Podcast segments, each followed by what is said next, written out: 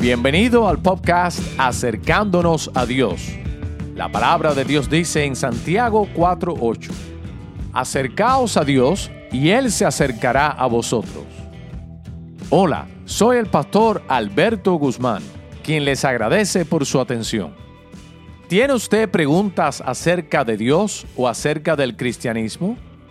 ¿Y siente usted que esas preguntas no lo dejan avanzar en su relación con Dios? ¿O quizás quisieras profundizar más en la fe cristiana? Le invito a que siga escuchando, ya que precisamente la misión de este ministerio es proveer respuestas bíblicas a preguntas claves acerca de Dios y el hombre.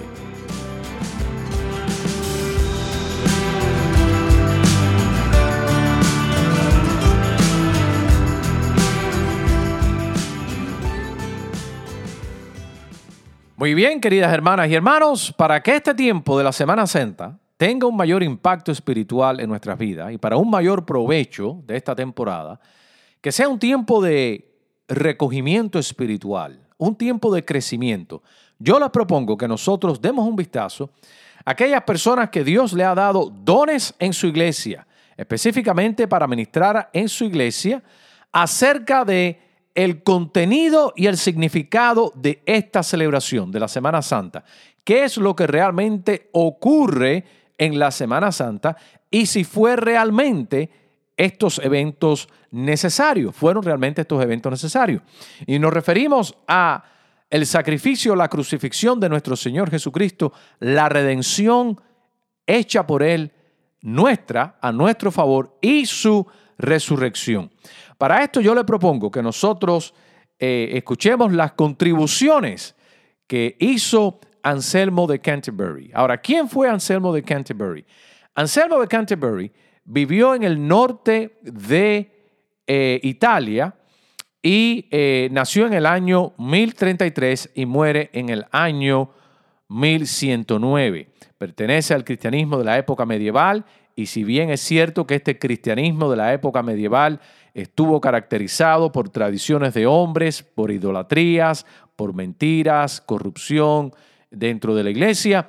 También es cierto que el Espíritu Santo no estuvo muerto durante esta época. Es un error pensar que el Espíritu Santo estuvo muerto o no estuvo presente en su iglesia por los primeros 1500 años de la iglesia o hasta la época de la Reforma cuando llegaron eh, eh, cristianos como Martín Lutero, Juan Calvino, Zwinglio y otros que eh, hicieron una reforma doctrinal, política, administrativa y espiritual en la iglesia que resultó realmente en un avivamiento y en, una pureza doctrinal dentro de la iglesia cristiana. Pero no quiere decir que por los primeros 1500 años, durante el cristianismo medieval, pues que no había vestigios y que no había evangelio y que no había luz y que no había testimonio de Dios. Ese cristianismo estuvo caracterizado, como ya había dicho, por momentos muy bajos y puntos bajos, pero también tuvo puntos altos y momentos muy buenos. Y en este caso, Anselmo de Canterbury tuvo unos momentos muy buenos, muy bíblicos, muy espirituales en su enseñanza y en su testimonio a la iglesia y el cristianismo, no solamente de su época, sino al cristianismo posterior.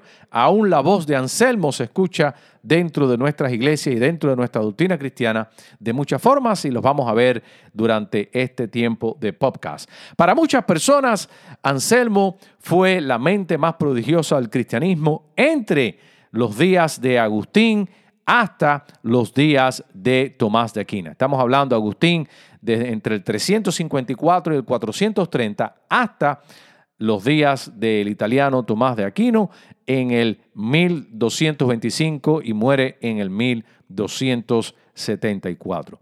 Bueno, este Anselmo nace de una familia adinerada y él escogió eh, las riquezas de Dios en vez de las riquezas del mundo. Desde una época temprana, él quiso ser monje y entregarse al Señor y lo intentó hacer, pero el abad, el líder del monasterio, lo rechazó a donde él fue, lo rechazó porque su padre se opuso y él le tenía temor al líder del, del, monasterio, pues le tenía temor a su padre. Entonces no fue sino hasta la época de su adultez, ya en los veintitantos años, cuando en el 1060 eh, Anselmo va desde el norte de Italia hasta Normandía, en una comunidad en Bec, en el monasterio de Bec, donde eh, el líder de ese monasterio, el abad de ese monasterio, era un coterráneo de, contemporáneo y coterráneo de Anselmo, el cual respetaba, era muy conocido, muy famoso por su intelectualidad y sus enseñanzas, y Anselmo quiso ir allá para en ese monasterio entregarse a la vida eh, eh, espiritual para servir al Señor como monje en esa época. Bueno, eh, Anselmo fue una persona que Dios lo dotó de una mente prodigiosa y se destacó entre los monjes por su contribución intelectual y espiritual y su piedad. Era un cristiano de buen testimonio, podemos decirlo de esa forma, y tenía una mente brillante. Entonces, en los primeros años, ya en tres años que él llevaba en el, en el monasterio, fue elegido como líder. Eh, eh, eh, era un, oficio, se llamaba prior. Ah, me imagino que en, español creo que debe ser anterior al monasterio. Entonces él fungía como líder ahí en el monasterio. Años después, 15 años después aproximadamente, el abad del monasterio, Lefranc, que era su gran amigo al cual él admiraba, el rey lo llama a que ocupe la vacante de arzobispo de Canterbury. Entonces el amigo Lefranc deja el monasterio en Beck y va hasta Canterbury. Entonces esto crea una vacante en el monasterio de Beck para la posición de abad, del líder principal del monasterio. Y los monjes todos decidieron que la persona más competente para esta labor era precisamente Anselmo. Y después de 15 años eh, que él estuvo ministrando ahí, pues entonces pasa a ocupar el líder del monasterio totalmente. Quiere decir que la vida de este hombre, Anselmo, se divide, podemos dividirla aproximadamente en tres etapas. Los primeros 15 años como monje y líder de los monjes en Beck, los otros 15 años como eh, abad como líder principal del monasterio total y después los últimos 16 años de su vida como arzobispo de Canterbury. Sucede lo mismo, que entonces su amigo muere allá en Canterbury y el rey lo llama a Anselmo a que vaya a ocupar la vacante de su amigo allá en Canterbury como arzobispo. Eh, Anselmo inicialmente rechaza, no quiere, pero la comunidad cristiana, los líderes de aquella época, dice la tradición que lo cargan físicamente dentro de la iglesia en Canterbury y ahí lo hacen arzobispo de ese monarca, de ese reinado. Tres cosas que quisiera apuntar eh, acerca de la vida de este hombre para conocerlos aún un poco más.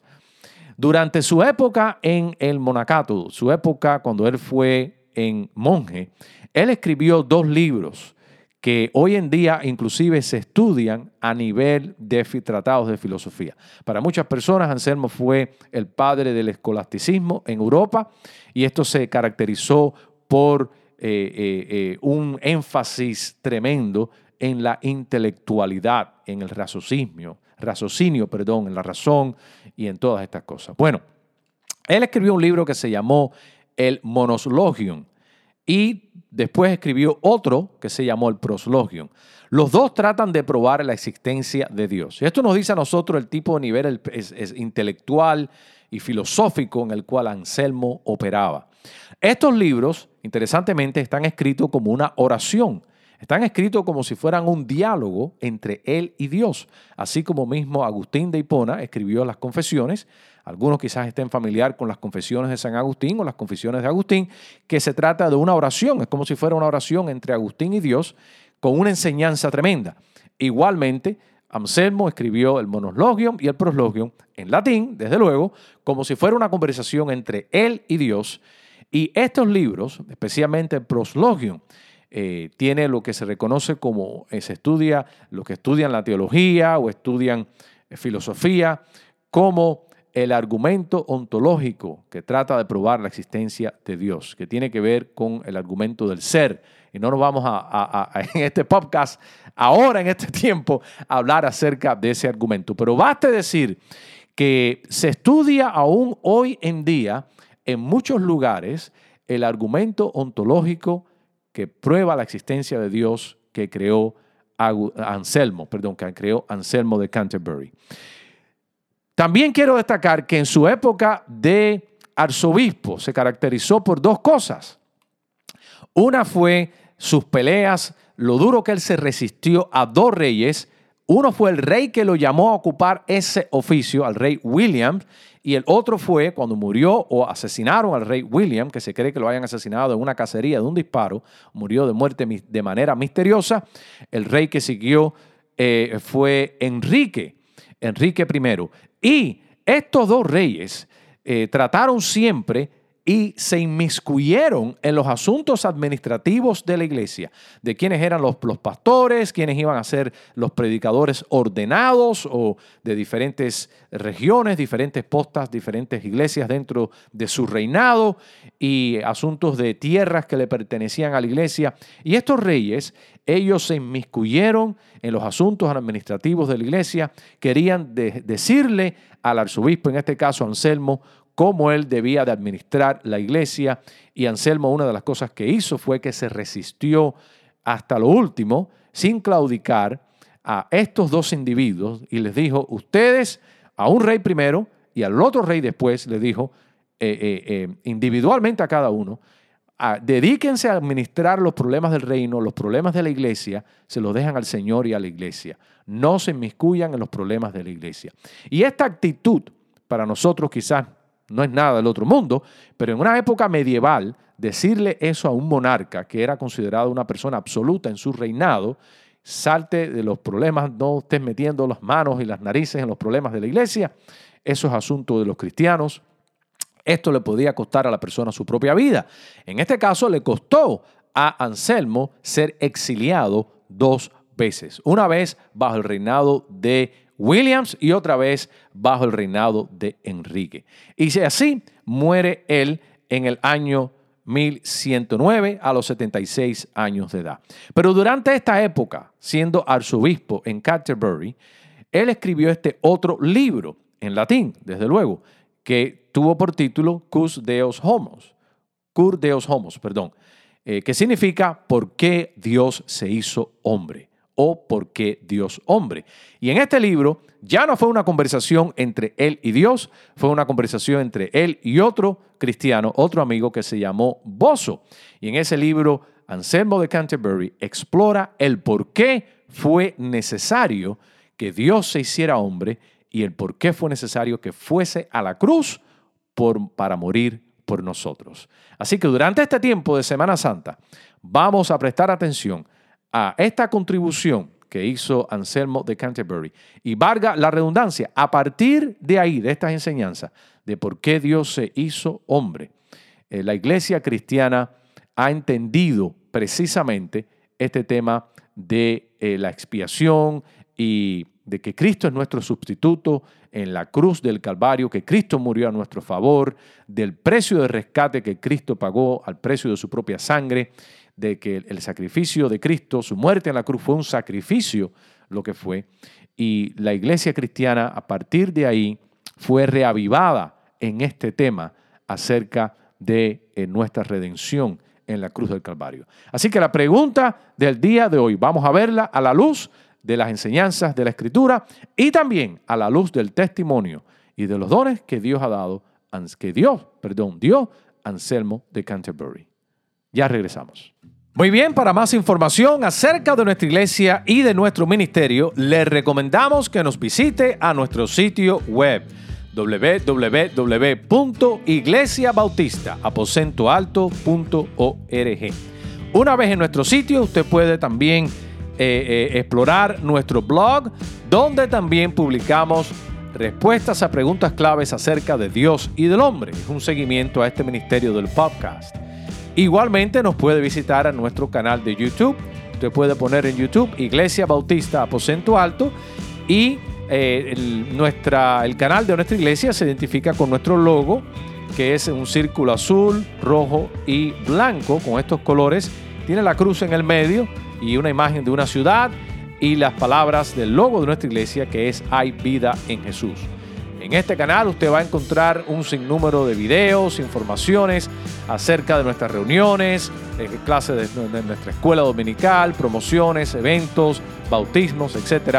Así que eh, confiamos que usted cuando nos visite nuestro canal también va a tener más idea de nuestro ministerio. Igualmente me puede mandar su mensaje de texto si así lo desea o una llamada por teléfono al 305 975 1562. Nuestra iglesia se reúne en el auditorio de la escuela Bowman Ash Dooling, que está localizado en el 6401 Southwest de la 152 Avenida en Kendall. Comenzamos nuestra reunión con nuestra escuela dominical de 9 a 10 de la mañana.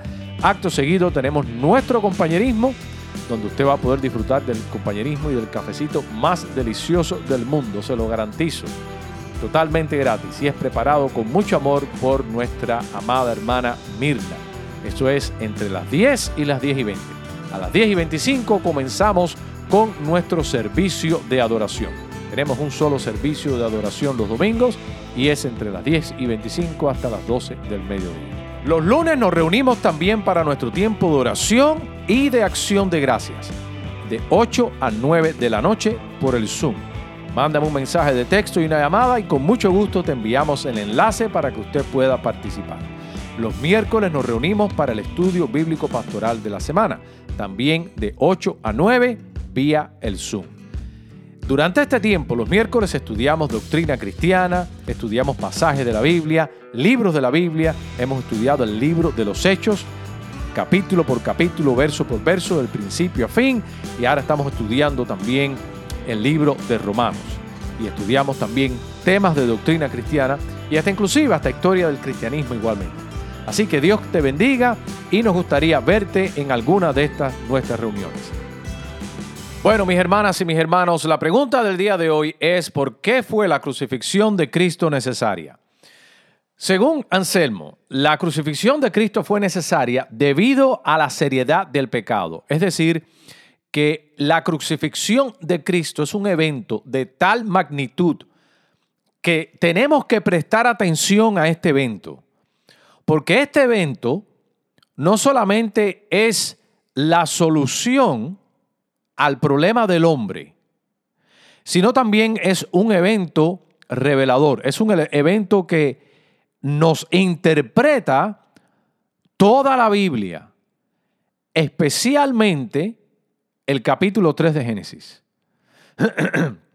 o sea que la crucifixión de Cristo nos revela realmente lo que es la seriedad del pecado.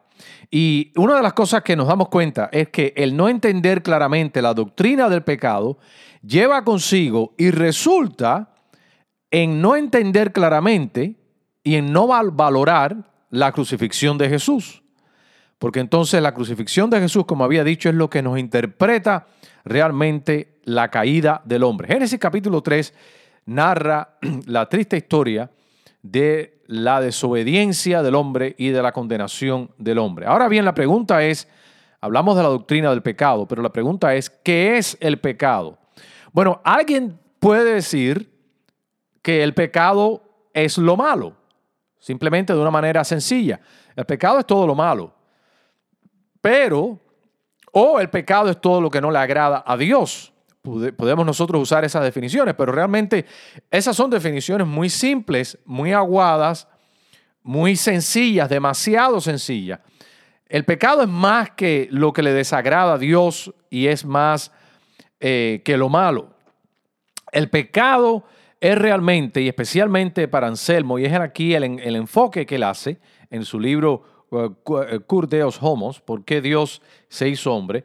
es que el pecado no solamente es lo malo, sino también el pecado es desobediencia, el pecado es rebeldía, pero más aún, el pecado para Anselmo es muy importante destacar que el pecado es un insulto a Dios. Y este es realmente eh, uno de, los, de las áreas que él destaca. Porque la seriedad del pecado radica no solamente en la acción, sino en contra quién se hace. No es lo mismo que usted insulte a una persona de bajo rango una persona cualquiera, una persona común, normal y corriente, a, que usted insulte, por ejemplo, a un monarca, a un señor feudal. Y aquí es donde viene el, contexto histórico de donde vivía Anselmo. Él vivía en una sociedad feudal. Y si e, era indebido para un cristiano o para cualquier persona insultar a una persona común y corriente, es mucho peor insultar a un señor feudal. Las consecuencias son peores. Entonces, a nosotros a veces se nos olvida que el pecado, al final del día, según como nos dice Anselmo, es un insulto a Dios que nosotros le estamos haciendo. No solamente es desobediencia, es una desobediencia, es una rebeldía, es un insulto a Dios, es un desafío a Dios. Imagínese usted, él literalmente dice, es escupirle en la cara a Dios. ¿A quién se le ocurriría escupirle la cara a una persona en la calle? Eh, una persona que no esté bien sería capaz de pensar o de hacer eso, pero eh, hacer eso a un, a un por ejemplo, al presidente de nuestro país. Las consecuencias no van a ser iguales. Las consecuencias no van a ser iguales porque no solamente es lo que hacemos, el acto, el hecho, sino a quién se lo estamos haciendo. Y cuando el hombre peca, tenemos nosotros que entender que la seriedad de este pecado y las consecuencias que acarrea este pecado es que estamos nosotros desafiando abiertamente a Dios. Y la pregunta aquí es, ¿quién es Dios? Bueno, Dios es un ser infinito, es el amo y señor del universo. No hay nadie más alto, más sublime, más majestuoso, más grande que Dios. Y como consecuencia, según nos recuerda Anselmo, es que insultar a Dios es insultar al ser infinito y esto acarrea una consecuencia infinita. Esto acarrea una condenación infinita.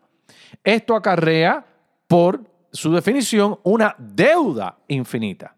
Luego entonces podemos decir nosotros que el pecado es un insulto, es un desafío al ser infinito que tiene como consecuencia una deuda infinita con Él. Y esta es la gran gravedad del pecado.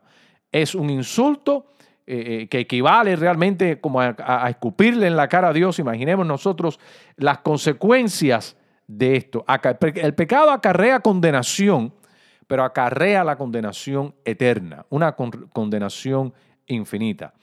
Ahora, alguien puede argumentar y decir, bueno, ¿y no puede Dios ¿O no pudo Dios simplemente hacerse el de la vista gorda, como decimos nosotros, obviar, mirar al otro lado y reconciliarse con nosotros, con los hombres, con los seres humanos, eh, y dejar a un lado, borrón y cuenta nueva, dejar a un lado nuestros pecados? Dos cosas hay que tomar en cuenta. Número uno, Dios sí está dispuesto a borrón y cuenta nueva, sí, eh, pero no lo puede hacer de esa manera que nosotros estamos pensando, de simplemente olvidar y dejarlo a un lado. No. ¿Por qué? Porque hay que entender dos cosas aquí. La naturaleza de Dios no le permite actuar de esa forma. Dios tiene, en su naturaleza, es una naturaleza santa. Y su naturaleza santa le hace a Él que rechace todo, la, todo tipo de injusticia. ¿Y qué, qué, qué otra injusticia? No hay ninguna más otra injusticia que rebelarse o llevarle la contraria al Dios santo, al Dios justo. Eso es una injusticia, la peor injusticia que puede existir. Al Dios más bueno, al Dios más, más amoroso, más santo, más justo, al soberano, llevarle y desafiarle la contraria. Es una injusticia. Entonces Dios, en su justicia, que es infinitamente santo, no puede tolerar ningún tipo de maldad, de injusticia, de lo malo. Entonces Dios rechaza y no tiene nada que ver, no se involucra, no se asocia, no tiene compañerismo, aquí donde voy, con lo malo, con la injusticia. Así como la luz claramente no tiene compañerismo con las tinieblas, realmente Dios no puede tener compañerismo con lo malo. Entonces hace que lo rechace. Recordemos que el pecado, en Génesis capítulo 3, lo que nuestros padres, Adán y Eva, hicieron en, en el huerto del Edén, y la naturaleza que nosotros hemos heredado y lo que nosotros hacemos día a día es precisamente esto, es insultar, es desafiar abiertamente al gran yo soy, al principio y al final, al alfa y el omega, a Dios, el ser infinito del mundo. y lo insultamos de manera infinita. Eso realmente es lo que significa. Entonces la justicia, perdón, la santidad de Él le hace a Él rechazar y no tener nada que ver con nosotros. De manera infinita. Y la otra cosa es la cuestión de la justicia de Dios. La justicia de Dios demanda que Él tome acción. ¿Y qué es justicia? Básicamente, darle a cada cual lo que se merece. Eso es justicia. Pagarle a cada cual según sus obras, lo dice la Biblia. Luego entonces nuestras obras como raza, como hombres y mujeres, es que tenemos una naturaleza que es eh, que, no es, que es, eh, no es del agrado de Dios porque tenemos una naturaleza pecadora, caída en pecado, la cual Dios desprecia, una naturaleza corrupta y corrompida. Y encima de eso nosotros cometemos pecados todos los días, es decir, estamos violando, estamos transgrediendo, traspasando, desafiando, insultando la autoridad de Dios con nuestra vida, con nuestros pensamientos, nuestras actitudes, nuestras acciones o simplemente el no hacer nada, porque no solamente se peca por comisión, sino también se peca por omisión. Es decir, cuando usted pasivamente no hace algo que Dios dice que tenemos que hacer. Por ejemplo, Dios dice, ama a tu prójimo como a ti mismo, y nosotros no amamos al prójimo, no estamos haciendo nada, pero es eh, por no hacer nada que estamos pecando. O sea, no, no, no estamos haciendo lo que Dios dice que hagamos. De una manera pasiva también estamos pecando. Es decir, que hay una manera infinita prácticamente en las cuales nosotros estamos constantemente desafiando a Dios. Y esto acarrea condenación. Pero el punto aquí es el tipo de condenación que nuestro pecado acarrea. Porque la paga del pecado es muerte, como nos dice la palabra ahí en Romanos. Más la dádiva de Dios es vida eterna en Cristo Jesús. Luego entonces, luego entonces, ¿qué tipo de, de, de condenación estamos hablando? Bueno, la condenación que se merecen nuestros hechos y nuestra forma de actuar y nuestra forma de ser y es una, como mismo nosotros, el pecado acarrea condenación eterna, porque lo que lleva es el desprecio eterno, un desprecio infinito por parte del Dios Santo. El pecado acarrea la ira de Dios infinitamente, porque es conmesurado al ser al cual nosotros realmente estamos insultando. Y esto es lo tan grave del pecado. Y una de las cosas que la crucifixión del unigénito Hijo de Dios hace es que nos revela la seriedad de nuestra condición.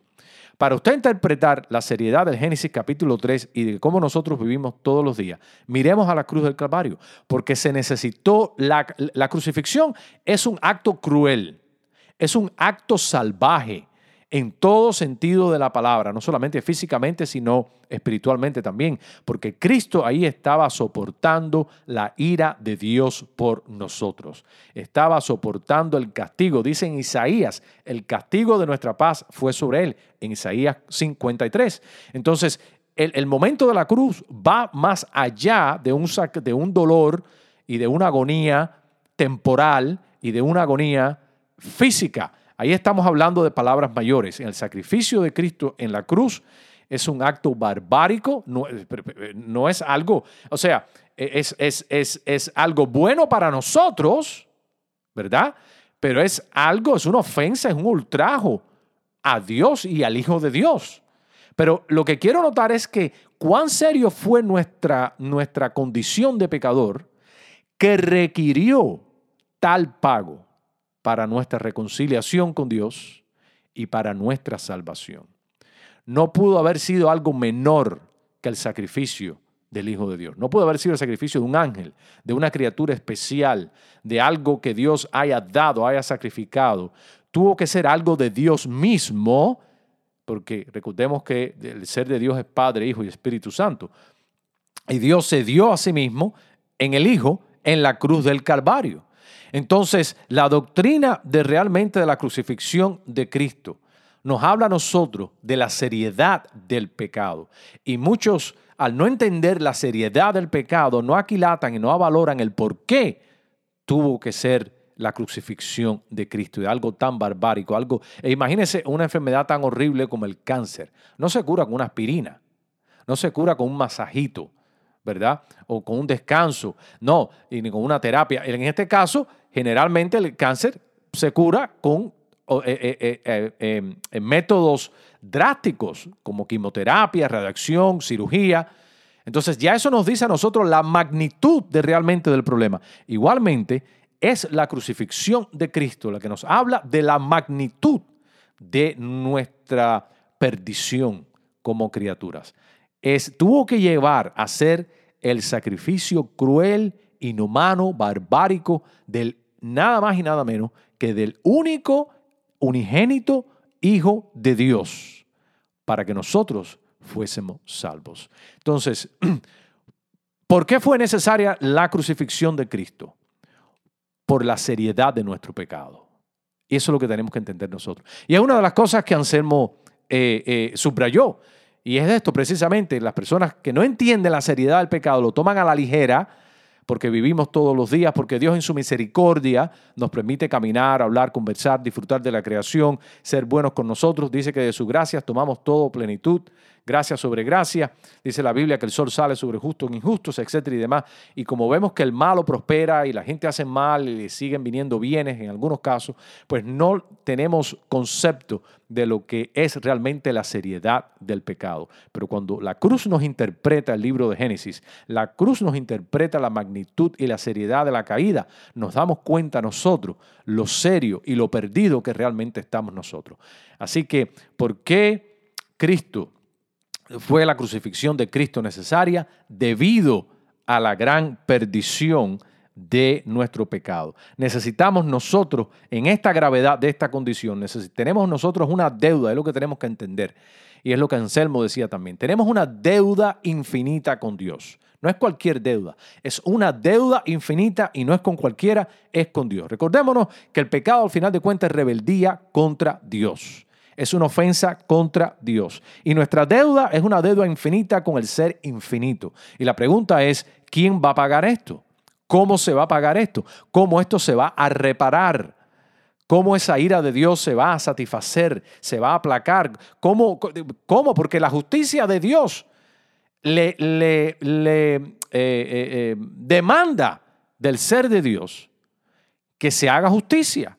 Entonces no se puede quedar ahí. Ahora, Dios sí con nosotros, borrón y cuenta nueva, sí, pero porque hubo uno que pagó ese precio. Entonces la salvación y mi reconciliación con Dios, a mí no me cuesta nada, es gratis.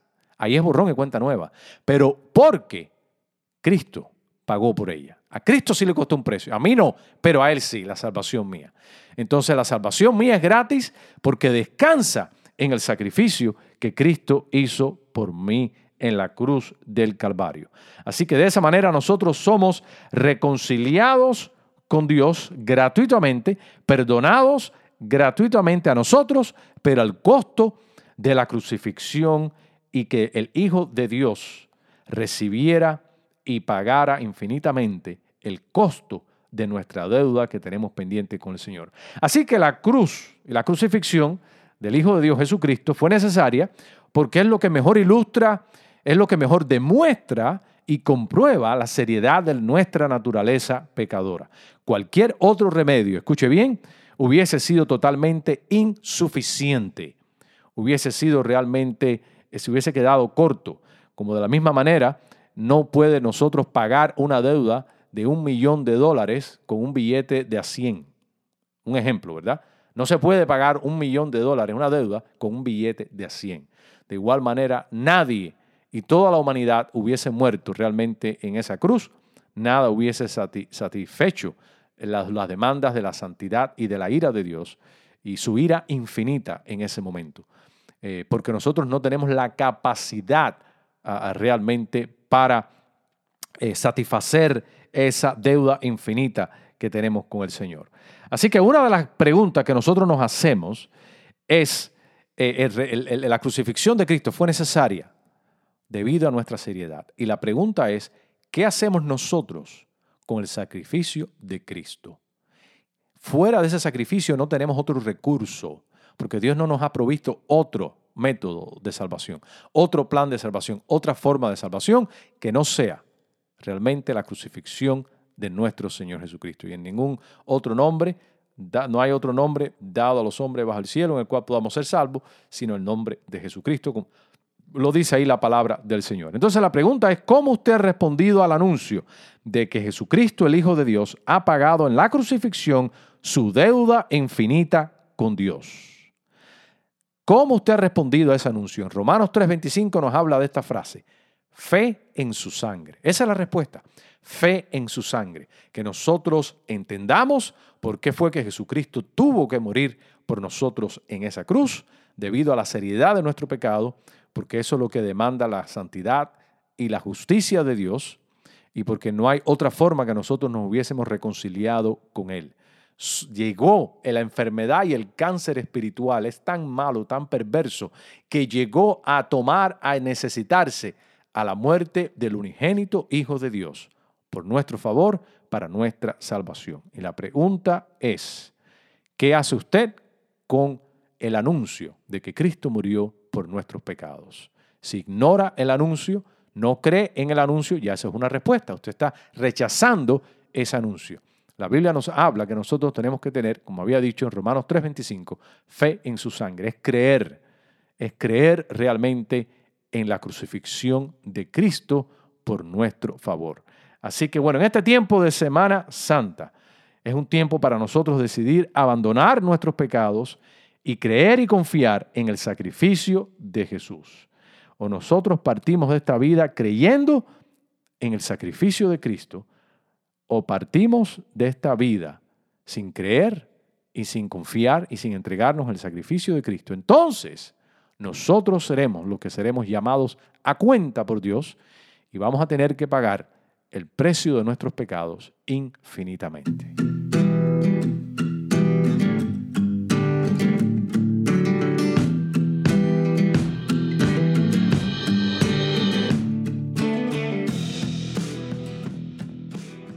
Este ha sido su servidor, el pastor Alberto Guzmán, quien le agradece por escuchar nuestro podcast Acercándonos a Dios.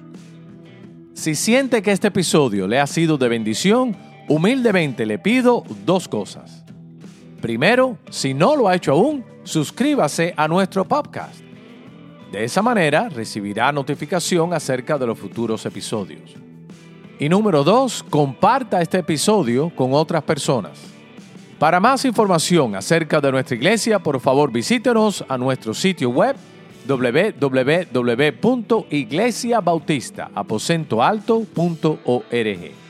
Para comentarios o sugerencias de preguntas que usted quisiera que explorásemos en alguno de nuestros episodios, escríbame a mi correo electrónico gmail.com para hablar conmigo personalmente me puede llamar o enviar mensaje de textos al 786-234-6749.